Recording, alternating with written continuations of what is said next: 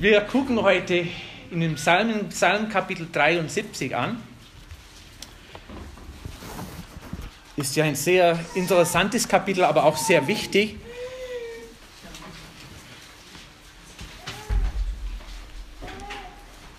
Psalm 73.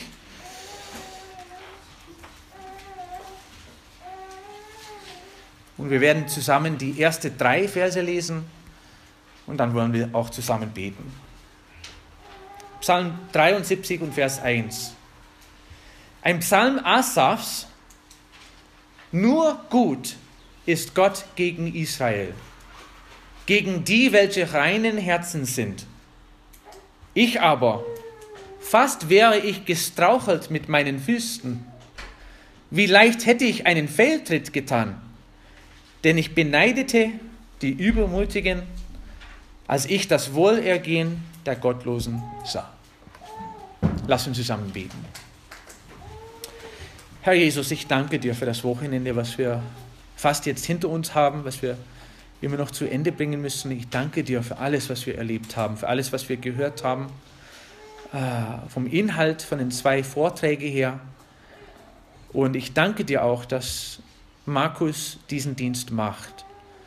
Und ich danke dir auch für den Elias, der auch zur Seite steht und hilft und in technischen Sachen unterstützt, Herr. Das war ja ein Segen zu sehen, wie sie als Team arbeiten und einfach das für den Herrn Jesus Christus machen. Die machen sich nicht groß, die sind einfach da, um zu dienen. Und ich danke dir für alle die Vorbereitung, die dahinter steckt, für die Stunden lang, die der Markus auch sich selbst davor vorbereiten müsste, Herr. Und wir bitten, dass es Frucht bringen wird, auch wenn wir nicht gleich die Frucht sehen, vielleicht auch wenn wir nicht gleich im kommenden Jahr die Frucht sehen. Ich danke dir für das, was gehört würde und dass es gemacht wurde. Und ich bitte auch besonders, wenn Markus und Elias jetzt unterwegs sind nach Hause, dass du die bewahrst auf dem Weg, dass sie auch wieder mit der Familie heute ein bisschen Zeit verbringen können, bevor sie ihre Arbeitswoche anfangen, Herr. Und dass du die einfach segnest in den Dienst, den sie für dich machen, Herr. Aber das heißt weit nicht, dass unser Dienst hier aufhört. Du hast uns hier in Oberpfraundorf gepflanzt als Gemeinde. Du willst, dass wir weiterhin Salz und Licht sind, dass wir nicht nur auf solche Veranstaltungen äh, eingestellt sind, sondern dass wir immer wieder versuchen, die Botschaft Jesu Christi in unserer Gegend auszugeben, Herr. Und ich bitte, Herr, dass du auch diese Woche die Gelegenheit dazu gibst. Gespräche zu führen und einfach im Geist Gottes zu wandeln, so wie du das haben wirst. Und ich danke dir auch für den Asaf. Wir werden heute ein bisschen von ihm lesen, was er erfahren hat in seinem Leben. Äh, der hat auch, so wie wir das jetzt gleich sehen, äh, eine Zeit in seinem Dienst erfahren, wo es nicht so schön war. Und ich bitte ja, dass wir auch daraus lernen werden, wie wir mit äh, Entmutigung umgehen können und was wir tun sollen, wenn wir auch so angegriffen werden von unserem Feind. Und ich danke dir dafür im Namen Jesu. Amen. Es gibt ja viele Namen, die man in der Bibel liest und heutzutage gibt es auch manchmal moderne Kinder mit diesen Namen. Also David gibt es überall, oder? Daniel gibt es überall, sogar ein paar in der Gemeinde. Äh, Lukas kommt nur mal vor, Michael, Keith findet man nichts in der Bibel und auch nicht so oft in der Welt. Aber Asaf, Wer hat schon einen Mensch getroffen mit dem Namen Asaf? Es gibt einen Verlag irgendwo, Asaf Verlag. Da kann man Bücher bestellen. Aber Asaf kommt nicht so oft vor und auch nicht so oft vor in der Bibel. Der ist auch nicht so bekannt. Und es ist auch gut zu wissen, also manchmal steht gleich am Anfang von einem Psalm, wer den Psalm geschrieben hat. Viele sind von David geschrieben, manche von Salomo, manche sogar von Mose, manche ist es unbekannt, wer äh, die Lieder geschrieben hat. Aber hier ist es ziemlich deutlich gesagt, Vers 1, Psalm 73, ein Psalm Asafs. Und wenn man ein bisschen im Alten Testament schaut, äh, lernt man, wer dieser Asaf ist. Zum Beispiel, der war ein Musiker, der war ein Sänger und er hat auch gespielt. Ich weiß nicht genau, was er für ein Instrument gespielt hat. Der war auch ein Musiklehrer, ein Chorleiter, ein Komponist.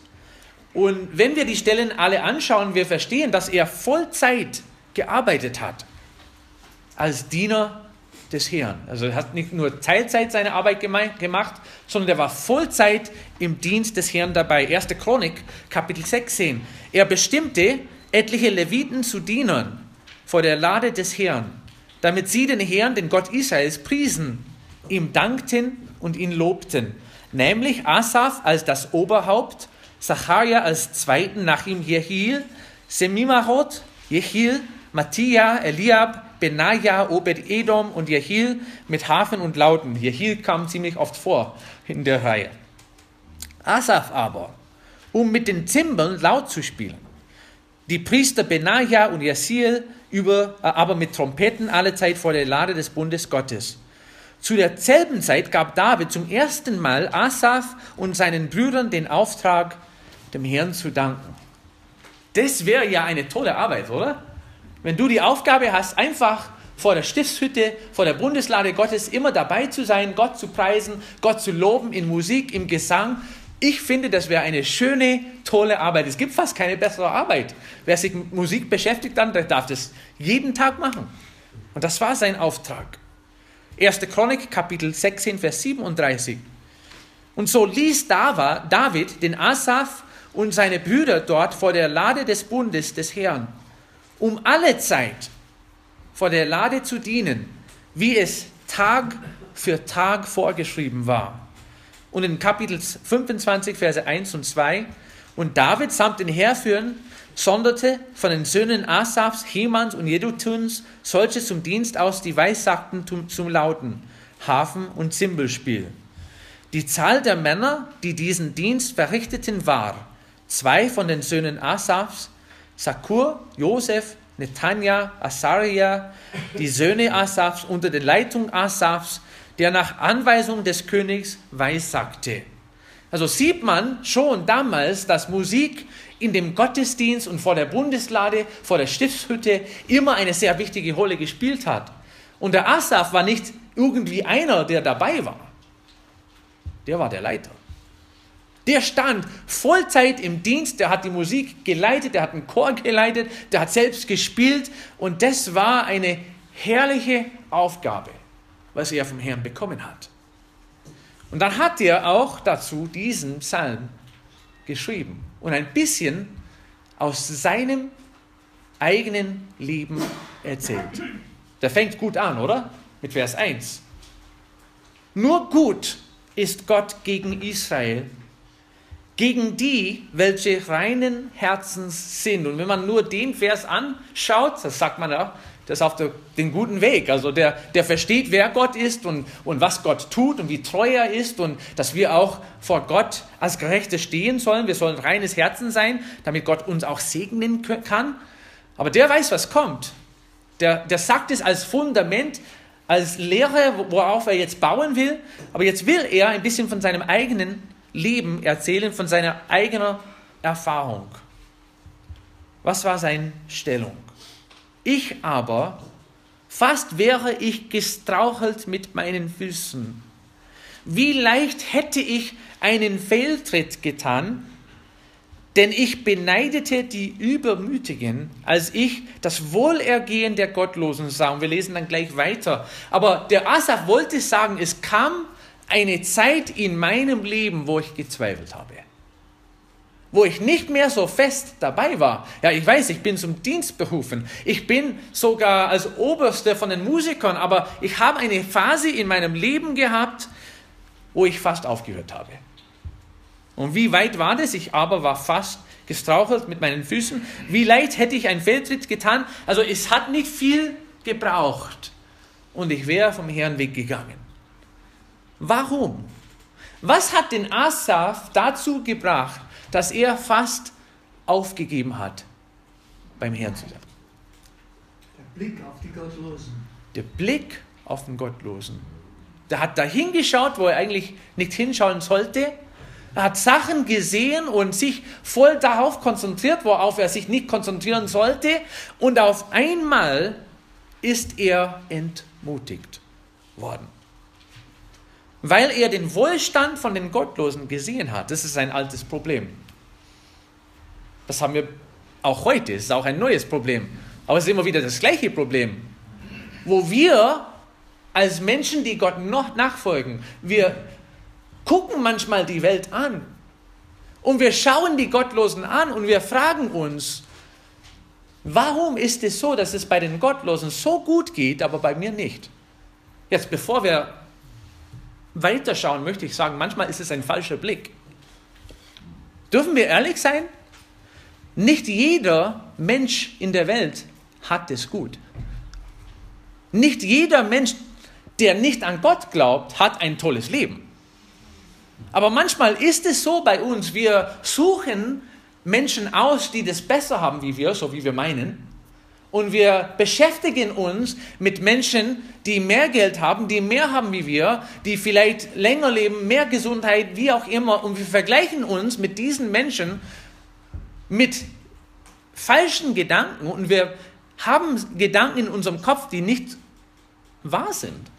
Und ich würde sagen, hier in diesem Fall, der Asaf hat nur Menschen angeschaut, die ein positives Leben geführt haben.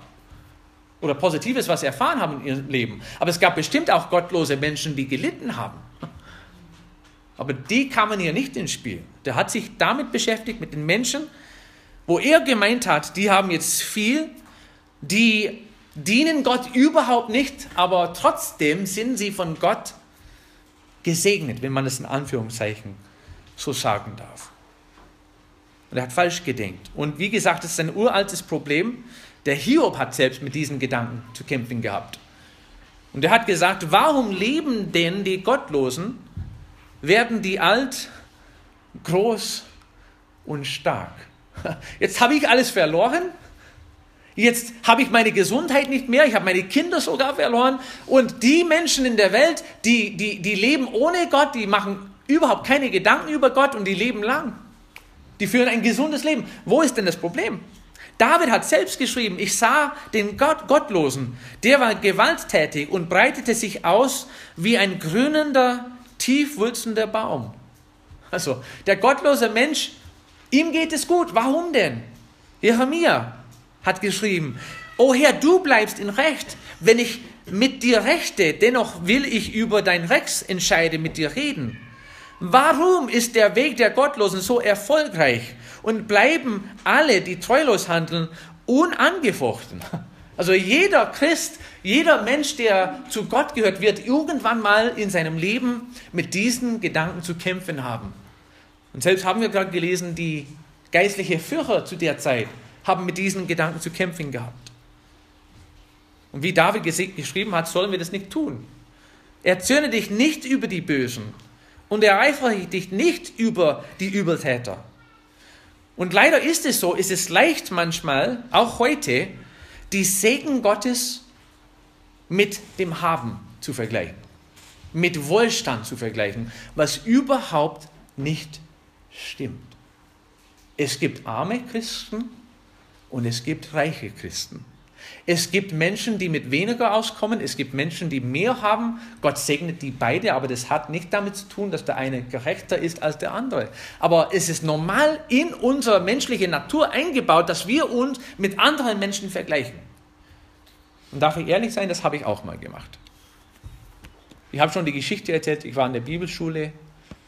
Wer in der Bibelschule ist, ist kein reicher Mann. In den USA also da kriegt man nichts von der Regierung dazu, da musst du alles selbst bezahlen. Vier Jahre lang, ich habe so fast Vollzeit gearbeitet. Ich, ich erzähle das nicht, um von euch irgendwelche Mitleid zu haben. Nur es war eine gute Zeit. Ich habe viel geistlich gelernt in der Zeit. Ich habe in einer Fabrik gearbeitet, also Spätschicht dann, bin so gegen 15 Uhr in der Arbeit gegangen, acht Stunden gearbeitet, nach Hause gekommen, bisschen geschlafen. Um 7 Uhr in der Früh war unsere griechische Stunde verrückt, wie sie das organisiert haben. Das würde ich niemals machen. Habe nicht viel mitbekommen. Und weißt du, in der Bibelschule ist man nur müde. Ist man nur immer müde. Und ich habe in einer Firma gearbeitet, das, die haben die äh, Stromspeicher, kleine Stromspeicher gebaut, das war eine tolle Arbeit.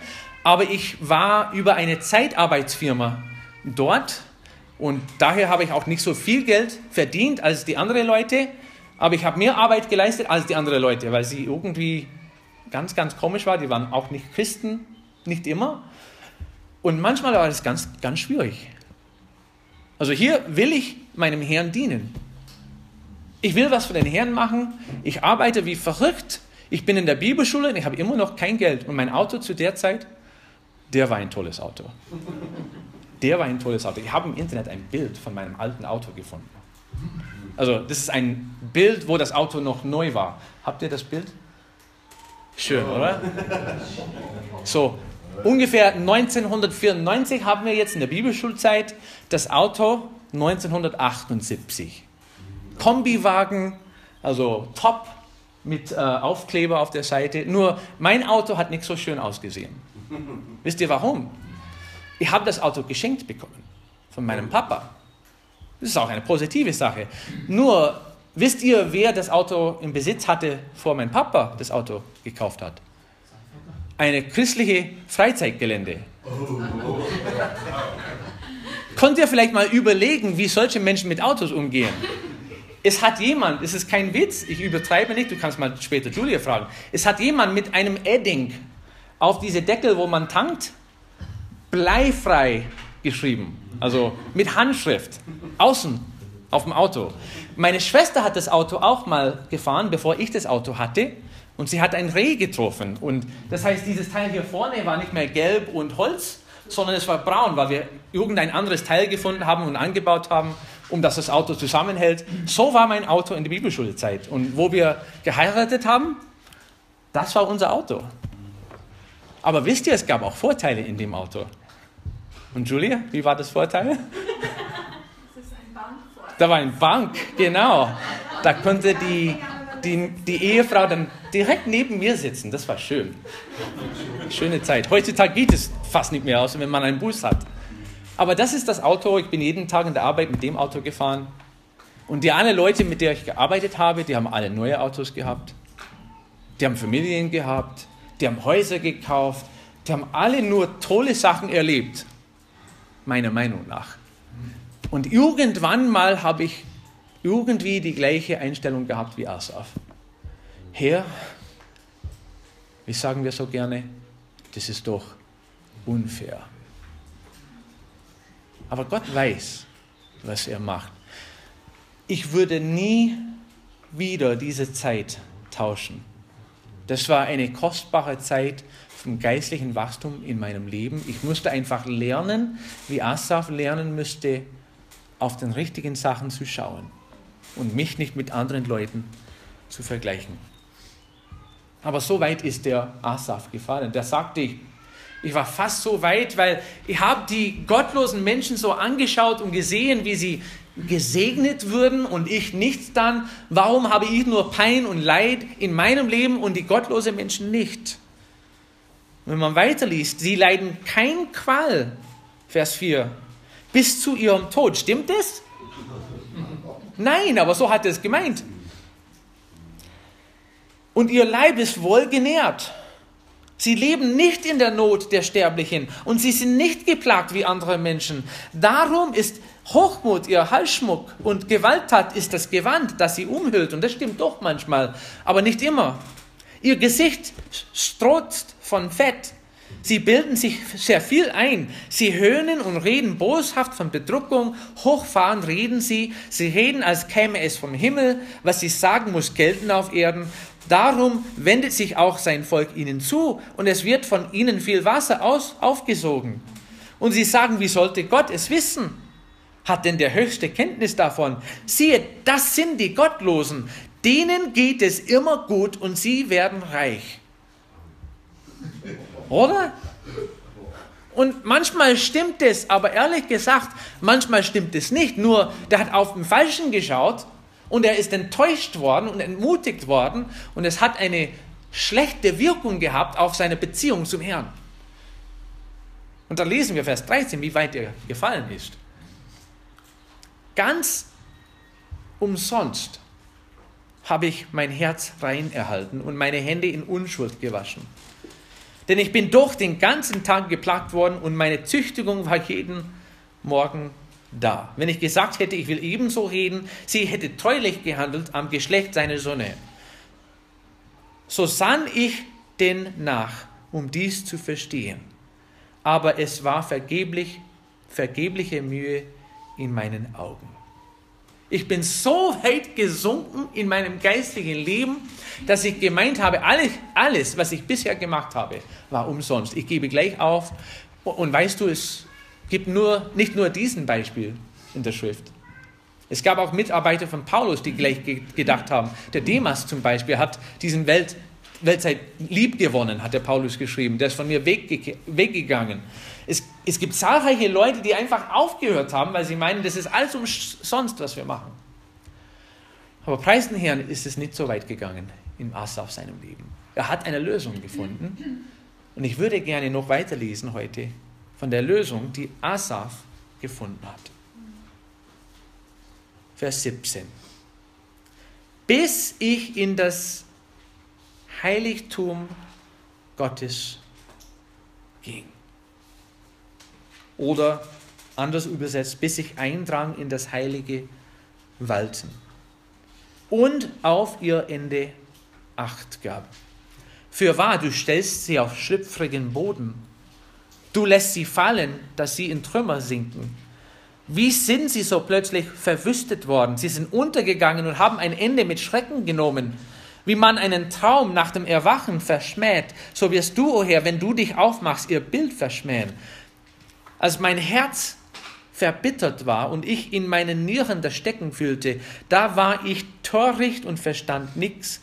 Ich verhielt mich wie ein Vieh, gegen dich und dennoch blieb ich, bleibe ich stets vor dir. Du hältst mich bei meiner rechten Hand. Du leitest mich nach deinem Rat und nimmst mich danach in Herrlichkeit auf. Wen habe ich im Himmel außer dir? Und neben dir begehre ich nichts auf Erden. Wenn mir auch Leib und Seele vergehen, so bleibt doch Gott ewiglich meines Herzens Fels und mein Teil. Denn siehe, die fern von dir sind, gehen ins Verderben. Du vertilgst alles, die dir hörerisch die Treue brechen. Der Asaf kam zu einem Punkt in seinem Leben, wo er gesagt hat, jetzt höre ich damit auf, ich gehe auf zum Haus Gottes, zum Heiligtum Gottes. Und rate mal, der war doch öfters da. Aber jetzt ist er dort erschienen mit anderen Augen. Und er wollte im Haus Gottes erfahren, wie Gott wirklich ist. Irgendwann mal hat er die Entscheidung getroffen, jetzt gucke ich mal weg von den Gottlosen und ich gucke wieder Gott an. Und das geschieht in seinem Leben am besten im Heiligtum Gottes. Der ist aufgegangen, also zum Tempel war das nicht damals, zur Stiftshütte. Der wollte einfach da sein, wo Gott war. Der wollte Zeit mit Gott verbringen. Der wollte wiederhergestellt werden in seinen Gedanken. Übrigens, wir haben auch die Möglichkeit. Natürlich sind wir, wenn wir Christen sind, sind wir der Tempel Gottes. Gott wohnt in uns.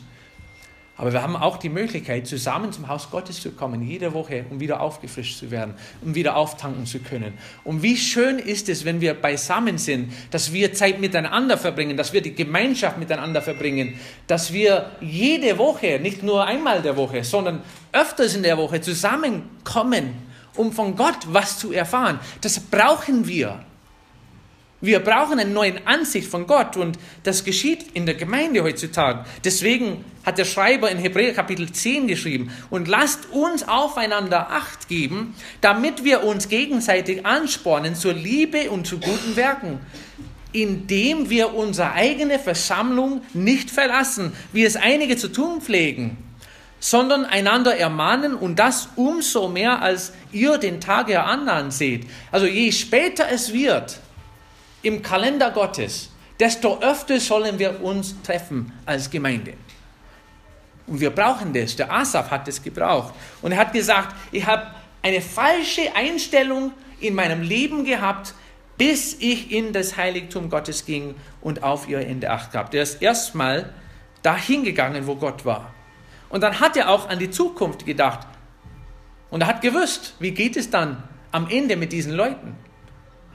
Und Gott ist gerecht. Ich, ich fand es so toll. Jetzt am Wochenende haben wir zwei Vorträge gehabt. In einem Vortrag haben wir von der Vergangenheit gehört und in einem Vortrag haben wir von der Zukunft gehört. Es gibt eine Geschichte, aber es gibt auch eine Zukunft und Gott darf bestimmen, was in der Zukunft passiert. Und wir dürfen auch nach hinten blättern. Das ist manchmal witzig, manchmal macht es Spaß. wenn man nicht weiß, wie ein Buch ausgeht, darf man auch nach hinten blättern und das letzte Kapitel lesen, um zu wissen, wie das ausgeht. Und das haben wir auch. Wir haben die Offenbarung. Wir, wiss, wir wissen, wie das ausgeht am Ende. Und wer zu Gott steht, wird belohnt. Wer als ungerechte Menschen in dieser Welt umgeht, der wird unter die Strafe Gottes bleiben müssen. Und der Asaf hat es endlich mal begriffen. Vielleicht sieht es heute anders aus. Vielleicht bin ich doch niederdrückt. Vielleicht habe ich Probleme. Vielleicht leide ich Pein. Aber weißt du, ich habe auch eine ewige Zukunft im Herrn. Und ich bleibe dabei. Es ist nicht alles umsonst, denn Gott belohnt die Treue. Er hat die Zukunft angeschaut. Wisst ihr, was er noch gemacht hat? Er hat Buße getan, dass er so gedacht hat am Anfang. Vers 22 und 21. Als mein Herz verbittert war und ich in meinen Nieren das Stecken fühlte, da war ich torricht und verstand nichts. Ich verhielt mich wie ein Vieh gegen dich. So eine Aussage ist schwierig für uns, oder? Und das zeigt eigentlich die wahre Buße, wo er sagt hat, gesagt hat, ich stand da falsch. Ich habe falsch gedacht und ich bin sehr dankbar, dass der Herr meine Denkweise jetzt geändert hat. Er hat Buße getan. Er ist aufgewacht und hat verstanden, wie töricht es war. Jetzt, jetzt möchte ich mal sagen, entmutigt werden ist keine Sünde. Aber wenn du drinnen bleibst und ständig falsch denkst und dein Blick nicht auf Jesus Christus richtest, dann wird es auch mal eine Zeit geben in deinem Leben, wo du sagen musst, ich habe falsch gedacht, ich muss mich wieder zum Herrn wenden und den Weg mit ihm gehen. Manchmal brauchen wir so eine Ohrfeige, oder? Wo Gott sagt, hey, guck mal, guck mal mich wieder an, ich bin doch hier. Wo, wo bist du die ganze Zeit gewesen? Aber das brauchen wir. Und das hat der Asaf auch vom Herrn bekommen. Und dann noch schöner hat er die Segen Gottes überprüft. Was habe ich tatsächlich in meinem Leben? Wie hat Gott mich tatsächlich gesegnet? Jetzt habe ich gemeint, die, die Gottlosen, die sind gesegnet durch Reichtum und durch, durch Gesundheit und, und, und. Aber was habe ich im Herrn? Verse 23 bis 28. Dennoch bleibe ich stets bei dir. Du hältst mich bei deiner rechten Hand. Das heißt eigentlich, er hat sich über die Anwesenheit Gottes gefreut. Vers 24, er hat sich über die Führung Gottes gefreut. Du leitest mich nach deinem Rat. Du nimmst mich danach in Herrlichkeit auf. Jetzt weiß ich nicht vielleicht, wo ich hingehen muss, aber du leitest mich. Das ist genug. Du bist bei mir und du, du schenkst mir die Führung, die ich brauche. Das ist ein Segen Gottes. Und dann gibt es noch die Gemeinschaft mit Gott. Vers 25. Wen habe ich im Himmel außer dir? Hier auf Erde habe ich vielleicht alle Freunde verloren. Also ich stehe hier im Dienst, ich schaue nur blut, blöd aus. Die, die haben, vielleicht spotten manche über die Leute, die vor der Stiftshütte stehen und singen, keine Ahnung. Aber wenn ich auch keine Freunde hier auf Erde habe, habe ich jemanden im Himmel. Ich habe eine Gemeinschaft mit dem Herrn. Wen habe ich im Himmel außer dir? Und neben dir begehre ich nichts auf Erde. Und dann hat er sich über die Kraft Gottes gefreut. Vers 26. Wenn mir auch Leib und Seele vergehen, so bleibt doch Gott ewiglich meines Herzens Fels und mein Teil. Endlich mal hat er kapiert, statt immer die negative Sachen anzuschauen, was er nicht hat und was die Gottlosen doch haben und sich zu vergleichen mit anderen Menschen, hat er gesagt, ich werde mich voll auf den Segen Gottes in meinem Leben konzentrieren, damit mein Fuß nicht wankt, damit ich keinen Fehltritt weitermache. Übrigens, wir haben auch alles, was wir benötigen. Wir haben Essen genug. Wir haben ein Dach im Kopf. Wir haben Kleider, das wir anziehen dürfen. Gott hat uns noch sogar mehr gegeben. Wir haben ein tolles Auto. Wir haben Familie, wir haben Leute, die zusammenkommen. Also weißt du, nicht in jedem Dorf gibt es eine Gemeinde, wo Menschen zusammenkommen dürfen. Wir sind gesegnet ohne Ende, aber immer wieder schauen wir die falschen Menschen an und meinen wir, Gott segnet die, Gott liebt die mehr als wir. Aber das ist nicht der Fall. Übrigens darf ich sagen, Wer ist am meisten entmutigt in der Schrift? Wenn man die Beispiele anschaut, die Menschen, die genannt worden sind, da waren meistens die Vollzeitdiener des Herrn. Elia, Jona, hier Asaf, Jeremia mal. Immer wieder kommen Männer und Frauen vor, die den Herrn gedient haben vom ganzen Herzen und irgendwann mal sind sie abgelenkt worden und haben in die falsche Richtung geschaut. Das heißt, selbst wenn wir dem Herrn dienen, müssen wir aufpassen, dass wir unseren Blick richtig halten. Und deswegen gibt es auch Ermutigungsstellen, so wie in 1. Korinther Kapitel 15, und wir schließen auch damit. Wie sollen wir stehen? Was steht in 1. Korinther Kapitel 15, Vers 58? Darum, meine geliebten Brüder, seid fest unerschütterlich, nehmt immer zu in dem Werk des Herrn, weil ihr wisst, dass eure Arbeit nicht vergeblich ist im Herrn. Also wir haben gerade zwei wunderschöne Wochen erfahren als Gemeinde. Aber es kann leicht sein, dass wir übermüdet werden. Und dass irgendwann mal wir sagen, oh, ist genug.